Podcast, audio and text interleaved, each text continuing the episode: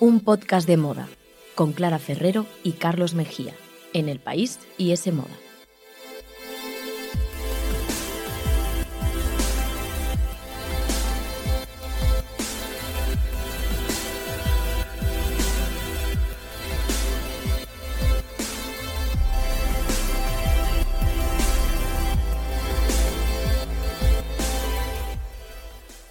Hola, ¿qué tal? Bienvenidos a un podcast de moda. El podcast que escuchas mientras haces cosas importantes o no, tú sabrás, aquí te queremos igual. Nos podéis escuchar como siempre en iTunes, Google Podcast y en la web de Semoda. Y a partir de ahora, como ya sabéis, también en los podcasts del país. Y debéis seguirnos, preguntarnos, comentarnos y dar me gusta a todo, sin duda, en Instagram, arroba un podcast de moda y también en Twitter, arroba un podcast de moda. Muy fácil también.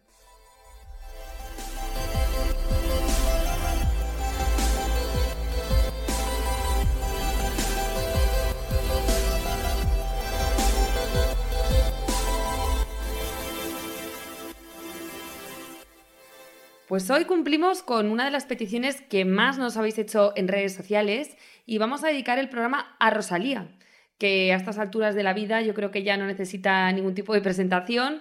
Es el fenómeno de la música nacional, pero también internacional, como está demostrando con sus recientes actuaciones en Coachella. Pero antes de eso, y por si todavía queda algún despistado que no habite en el planeta Tierra, por lo que sea, y no tenga claro de quién hablamos, déjame que ponga unos segundos de Con Altura, su último éxito con J Balvin y que me gusta mucho. Nunca he visto una joya tan pura. Esto pa' que quede lo que yo hago dura. Con altura, Demasiadas noches de travesura. con altura, Vivo rápido y no tengo cura. con altura, Y de joven pa' la sepultura. con altura, Esto es pa' que quede lo que yo hago dura. con altura, Demasiadas noches de travesura. con altura, Vivo rápido y no tengo cura. con altura, Y de joven para la sepultura. con altura. Ahí está, una candidata sin duda a canción del verano que ya se acerca. La verdad es que es bastante pegadiza y como tampoco es muy difícil el estribillo, pues No, no se te mete en la recordar, cabeza, ¿no? es. Pues mira, me viene muy bien que pongas además esta canción porque muestra un poco la vertiente más urbana de Rosalía, ¿no? Que aparte del flamenco y todo esto, pues ya sabemos que tiene como un lado más trapero. Y bueno, además está hablando muchísimo del videoclip y de todos los cambios de look que tienen que tiene lugar, ¿no? y Bueno. al final lo que hemos venido a hablar hoy aquí es de su estilo. Claro, así es que últimamente todo lo que hace y dice esta catalana de 25 años es noticia y todo se viraliza. Pero especialmente está llamando mucho la atención qué es lo que se pone. Sí, Yo creo que, sin duda, a pesar de, de su juventud, está claro que es un icono musical, por lo menos de- del último año, ha sido un fenómeno tremendo, pero yo diría también que lo está siendo en la moda, algo que, que es un fundamental para ser una diva, ¿no? Porque tiene que cuidar al milímetro no solo lo que canta, sino cómo lo viste. Y ahí hay mil casos, por ejemplo, Madonna, Lady Gaga, Beyoncé. Totalmente. Yo creo que no serían lo mismo sin, sin la estética que las ha acompañado siempre y las ha hecho, bueno, pues únicas, ¿no? Sí, sí, desde luego la moda tiene un papel mucho más importante de lo que puede parecer así de entrada. Y Rosalía además es que es representante, yo creo, del estilo que define a toda una generación. O sea, todas las adolescentes ahora y las chicas de veintipocos años quieren vestir así, ¿no? Con el chándal, los pendientes de oro, las zapatillas, esas uñas de gel gigantes que llevan, ¿no? Un poco esa estética que ella misma, pues, mm, representó creó en su colección que hizo con Pull&Bear, ¿no? Y Sí, que, ahora van a repetir, porque, porque claro, es que es lo que te digo, que es lo que quieren llevar ahora todas las chavalas jóvenes. A mí es algo que me resulta llamativo, porque aunque estemos en pleno reinado de la ropa deportiva y demás, Sí. Pues esta estética urbana, no sé si con referencias un poco al polígono, Sí, incluso. algo poligonero, a los camioneros también. Fíjate, Malamente, sale En el vídeo de Malamente, exacto. Y bueno, todo este ambiente era tachado un poco en mi época. Bueno, en mi época que fue hace tres días. Pues tampoco quiero ponerme. No, pero era como tachado de choni, ¿no? La palabra choni que parecía un poco denostada, muy negativa. Antes nadie quería serlo, era, una, era un insulto y ahora me da la impresión que como es casi un, un halago, ¿no? Algo con lo que se puede convivir perfectamente y que identifica a un estilo. Totalmente, pero yo creo que es que Choni, yo- tú ya te has quedado tan atrás, aunque digas que tu época fueron hace tres días, yo creo que fue Hace tres hace, hace tres décadas, porque No. ahora mismo Choni, yo creo que lo primero, los jóvenes ya casi no saben ni lo que significa, porque ya no usan esta palabra, Bueno, y cuando la usan, ya es verdad que ha perdido, eso sí que tenías razón en lo que decías, ha perdido esa connotación negativa. y he dicho choni por no decir poquero, que es de mi época Poquero también. y cani, Cani, cani, bueno, que eso también en Andalucía también sobre todo se utilizaba Bien. mucho este término Pues ahora ya ni Choni, ni Poquero, ni Cani, ahora esta estética se llama Ratchet. Ratchet. Ratchet. Sí, pues efectivamente no hace tres días de mi época, hace un poco más. Te lo estaba diciendo yo, que te veía ya muy Sí, sí. desfasado, Carlos. Vale. Mira, Ratchet eh, viene del inglés y un poco es como una palabra que se utiliza en el gueto con connotaciones negativas como de infeliz, como, ¿no? Un poco... Sí, de miserable. Sí, sí, pero se ha reapropiado, se ha reapropiado este término y ahora hace referencia pues a esta estética de la que hablábamos, pero que ya no tiene esas connotaciones negativas, ¿no? Antes además se utilizaba como las clases medias o altas, pues utilizaban la palabra choni para referirse así como despectivamente a las chicas de barrio o a los chicos de barrio y a esa estética. Ahora ser ratchet es lo que mola y tengo por aquí una definición bastante ilustrativa, apuntada, de la Zoe, que es esa trapera conocida, entre otras muchas cosas, por repetir puta en casi todas sus, sus canciones. Sí, sí.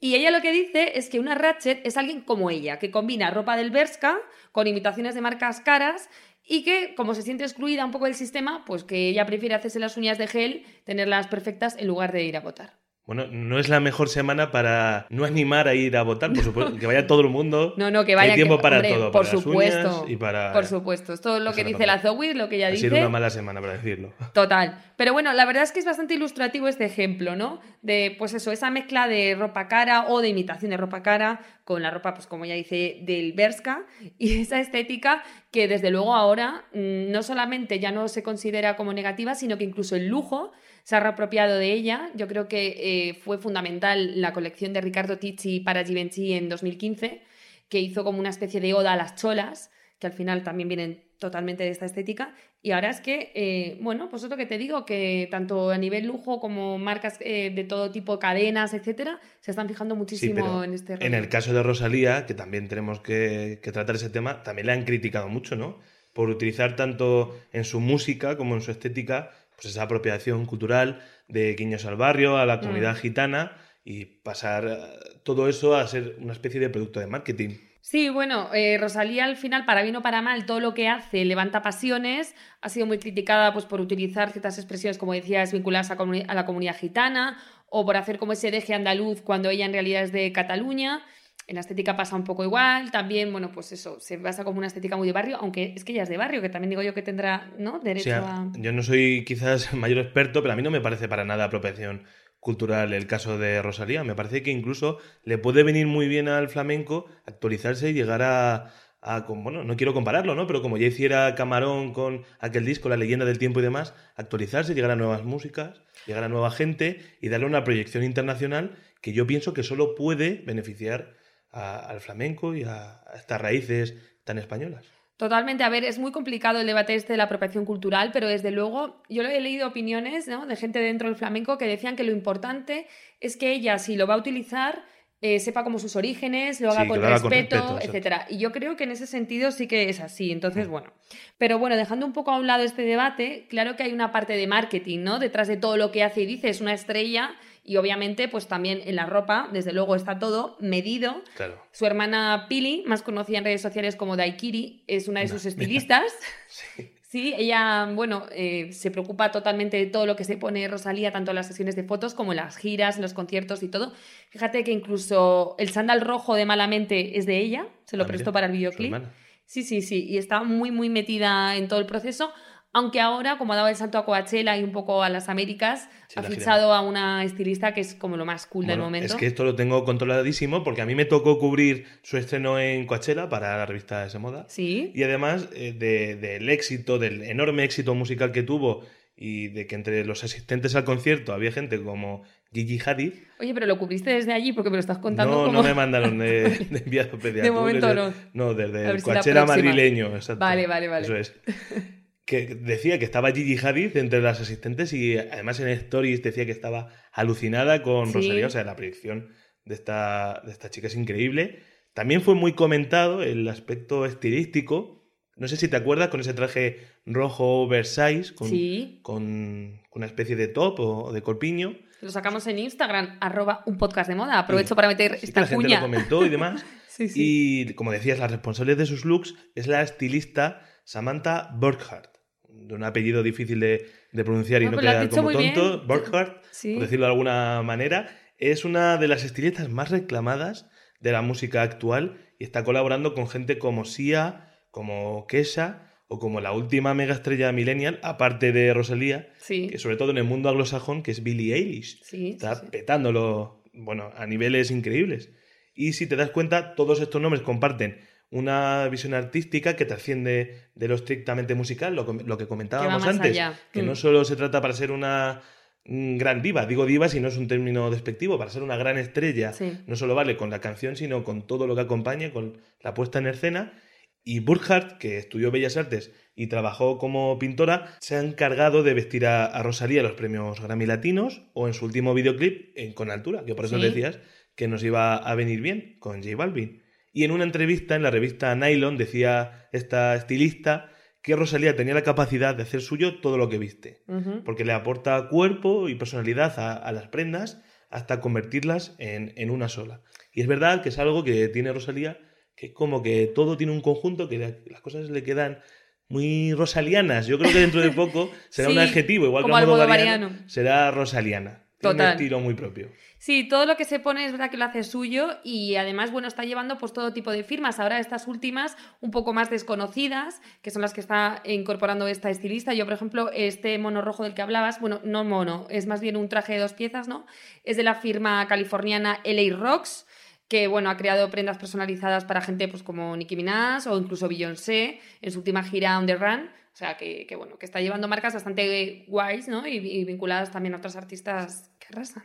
Bueno, y a raíz de lo que decías de, de lo que comentaba la Zoe, ¿no? De cómo una de las características de esta estética Ratchet, has dicho, ¿no? Ratchet, Ratchet. Aunque la Zoe también dice Ratcheta y llama a sus Ah. chicas como sus Ratchetas. Ah, mira, me gusta más, un poco más, Pues más, que- cañí. Más castellanizado. Pues si quieres en un podcast de moda vamos a decir estética Ratcheta. Pues este, esta característica del estilo Ratcheta es también un poco copiar, ¿no? Eh, Llevar firmas de lujo falsas sí, más que... Claro, más que nada porque se supone que a la chica de barrio como que no le da el sueldo igual pues para llevar firmas originales. Entonces está un poco vinculada también a los logos falsos, a las copias de mercadillo y tal. Pues sí. Rosalía, en su segunda aparición en Coachella, que fue de invitada en el concierto de J Balvin, llevó un chándal fucsia que mucha gente creía que era de Louis Vuitton. Sí, porque lleva tenía el logo. La iconografía, ¿no? De la firma. Sí. Pero sin embargo, era un diseño del artista Etai Drori. Vale, era este sí que es más complicado de pronunciar. Etai Drori, que es un artista que hace piezas que, por ejemplo, esto era un chándal, pero que en realidad había sido una toalla de playa de Louis Vuitton. O sea y que que, él no es- transformó para ella. Pero no es una copia entonces como tal. O sea, quiero decir, parte de una prenda original. Es una pieza y customizada y él pasa de una toalla de playa a un chándal. Que mucha gente cree que es Louis Vuitton por los logos, pero realmente es de Etai Drori. También, por ejemplo, es capaz de este, este artista de pasar de una toalla de Chanel y crear una chaqueta o, o una mochila o pantalones con motivos de, de Disney. Y muy guay. Drori tiene más de 160.000 seguidores en Instagram, como otro diseñador también muy, muy parecido, que es Imran Potato. Madre mía. Oye, Los pues yo estos no los son. tengo controlados. Parecen casi Pokémon, pero se llaman así, Sí, sí. y Imran Potato. ¿Vale? Potato, quizá. Que también ha vestido a gente como Bad Bunny, como Billie Eilish o el rapero Travis Scott. Igual, personalizando prendas con logos de firmas de lujo, pero también con personajes de videojuegos antiguos o, o series de televisión. Se trata de prendas muy customizadas. Pero mm, yo lo que me pregunto es, tú no le das la prenda, me imagino que ellos la localizan, ¿no? Y la customizan. ¿Y cuánto te puede salir la broma de que te haga este Pues artista mira, una prenda? una de las ti? chaquetas customizadas de Potato pueden adquirirse online por unos 400 euros aproximadamente. Bueno. Yo me he metido en una web, había cosas con rebaja, cosas que no. ¿Y no te has ha- comprado nada? No me he animado, ¿No? aunque había algunas camisetas que es verdad que por 40 dólares, que no, no eran copias, bueno, no llevaban logos de firmas de lujo, pero bueno, eso no está mal, ¿no? Te Bueno, no, no está mal de una precio, camiseta con el eslogan de Potato Total. por 40 dólares. Total. A mí esto además me recuerda bastante a Dapper Dan, que era este sastre de los años 80, ¿no? Que en Harlem, en Nueva York, pues empezó a copiar a firmas como Gucci, pues para acercarlas también a la comunidad afroamericana, que no se podía permitir los originales, pero que él acabó siendo una estrella. Sí, los y- chavales del barrio le compraban a él la ropa. Total, y, vendía prendas barata. que eran de imitación y aún así Claro. era mucho más barata, pero seguía siendo muy cara para lo que para ser una copia, ¿no? Y se convirtió, bueno, en toda una leyenda hasta el punto de que ahora Gucci en 2017 lo fichó y ha hecho colecciones en colaboración con él, ha hecho una campaña, o sea, le ha dado un poco la vuelta, ¿no? Y el tío que copiaba a Gucci ahora forma parte de Gucci. Yo Bueno. creo que cada vez más la moda urbana la representan este tipo de artistas y menos las marcas tipo Supreme, que igual se les está pasando un poco ese momentum que tuvieron hace unos Bueno. meses, aunque siguen colaborando también con, con estas Pues firmas con de Louis. Vuitton, por ejemplo. Sí, Sí. no, Supreme todavía lo sigue petando, pero es verdad que este rollo ahora eh, yo creo que está. Ahora se lleva casi más bastante. una customización de algo de Supreme que comprarte algo de Supreme. Claro, es que ya es rizar el rizo, sí, sí. Pero volviendo a Rosalía, entonces podemos decir que lo está haciendo tan bien estilísticamente como a nivel musical o todavía no. Pues sí, yo para mí sí. Yo diría que está totalmente en la onda de las tendencias, va también con la música que hace, así que. No, pero todavía no se ha hablado de algo que a mí me preocupa y que me da cierta grima todavía, que son las uñas. Eso no lo está haciendo bien, ¿no? las uñas estas enormes. Las uñas enormes las está haciendo bien en el sentido de que. Por mucho que hable Zetangana de las uñas de gel, que yo sé que los jóvenes ahora habláis de las uñas de gel. Habláis. Claro, yo como soy de otra época. Pero a mí me siguen dando... No me gustan las uñas. Bueno, para empezar, hay que aclararle a Zetangana que las uñas no son de gel, las que llevan es como de, una, de un material acrílico, son extensiones de acrílico, Anda, pero mira, bueno. Zetangana, ven a por Pero más. más allá de este tecnicismo, las uñas forman parte de esa estética racheta y sin ellas pues no se podría entender también ese estilo. Así que yo lo siento, pero aunque no te guste mucho, aunque no te convenzcan y te den un poco de grima, y aunque quizá no sea fácil teclear o fregar los platos con las uñas, esto ha venido para quedarse y... O sea que lo puedo ver incluso multiplicado por la calle y demás. Hombre, ya se está viendo. De hecho, las manicuristas nacionales dicen que están notando un poco un repunte de este tipo de manicuras o, o que aumenta la demanda, porque de hecho es algo que bueno, viene un poco más de la comunidad latina y por eso se asocia también pues, con estos ritmos de trap, reggaetón, etcétera. Como está muy asociado a um, Latinoamérica, estas chicas llevan estas uñas y también en España. Y de hecho, no solo Rosalía, sino la Zoe, Batial, mm, todas estas traperas, incluso chicas de OT. O sea, que es que es También. tendencia. Sí, sí. Y antes, ahora que hablas de, de España y de las chicas de OT y de la... Vamos a hablar un poco también de la, de la moda española, porque antes de dar el salto internacional y dejarse largas la- las uñas, también, por ejemplo, colaboraba mucho con Paloma Spain, ¿no? Que fue encargado de vestirla en toda la gira que hizo de, de promoción del disco, del lanzamiento del Marquerer y demás. No, no, totalmente. Ella siempre ha sido una defensora de la moda nacional, que yo creo que tiene todo el sentido, ¿no? Porque ¿La una está chica. dejando de lado? Es la pregunta. No, yo creo que hay un equilibrio. Vale. Por una chica que al final está haciendo un flamenco contemporáneo y tal, aunque tenga trap, aunque tenga otras cosas, yo creo que tiene sentido que apoye también la moda nacional. De hecho, ya en ese moda, en una entrevista lo dijo, que había que mirar dentro, que aquí teníamos mucho talento y que, oye, pues que si incluso Beyoncé está llevando eh, a Palomo Spain o a Yolan Chris, pues cómo no lo va a llevar una cantante española, ¿no? Y además de, de Palomo, Jolan Cris, eh, ¿qué marcas nacionales defiende? ¿Qué marcas de aquí pues que- deberíamos conocer? Pues muchas, muchas. Por ejemplo, a mí se me ocurre malamente que fue un poco como también un punto de inflexión en su carrera, ¿no? Desde El la parte. videoclip. El videoclip, sí. Desde la parte más flamenca a una parte un poco más urbana. Y en ese videoclip vimos un catálogo de marcas nacionales impresionante, pues desde algunas con un punto eso, pues más urbano, como Pepa Salazar o como María Escoté, hasta otras, pues eh, como por ejemplo Clean, que es low cost, que Mm. todo el mundo más o menos se puede permitir. Había un poco de todo, también ha llevado, pues no sé, eso, Yolan Cris, Lidia Delgado y Dominico, que Dominico es un diseñador muy joven, pues de su edad más o menos, que no solamente la ha vestido en varias ocasiones, sino que además ha creado también prendas específicas para su gira ahora. Hace muy poquito lleva uno de sus conjuntos. Y bueno, también ha vestido a Rita Ora, a Lady Gaga, a estrellas internacionales. Pues yo creo que nos ha quedado ya muy claro, muy completo este monográfico de Rosalía, a la que hemos intentado. tendremos que seguir la pista, porque claro, este solo es el comienzo de una carrera que se presume pues, larga y, y muy exitosa. Hombre, desde luego ahora mismo es omnipresente, seguro que nos seguirá dejando muchos looks para comentar. También eh, imagino que habrá una evolución estilística, pues como en todas las grandes Claro. eh, celebrities, divas y demás.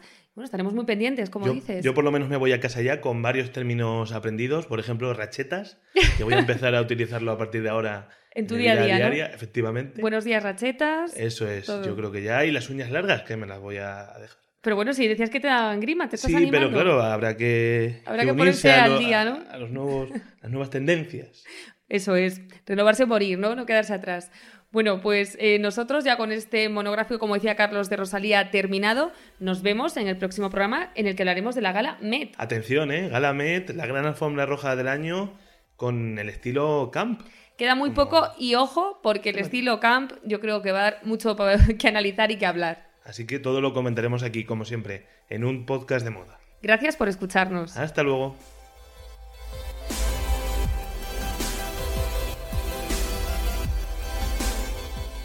Síguenos en Instagram, arroba un podcast de moda.